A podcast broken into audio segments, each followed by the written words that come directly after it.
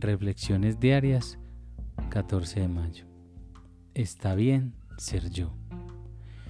Una y otra vez los recién llegados han tratado de guardarse ciertos hechos de sus vidas.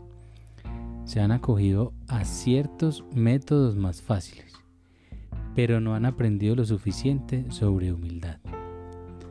Alcohólicos Anónimos, página 67-68.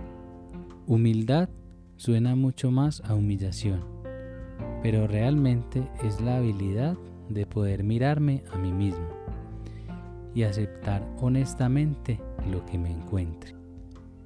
Ya no necesito ser el más ingenioso, ni el más tonto, ni ningún más. Por fin está bien ser yo. Si comparto toda mi vida, es más fácil aceptarme a mí mismo.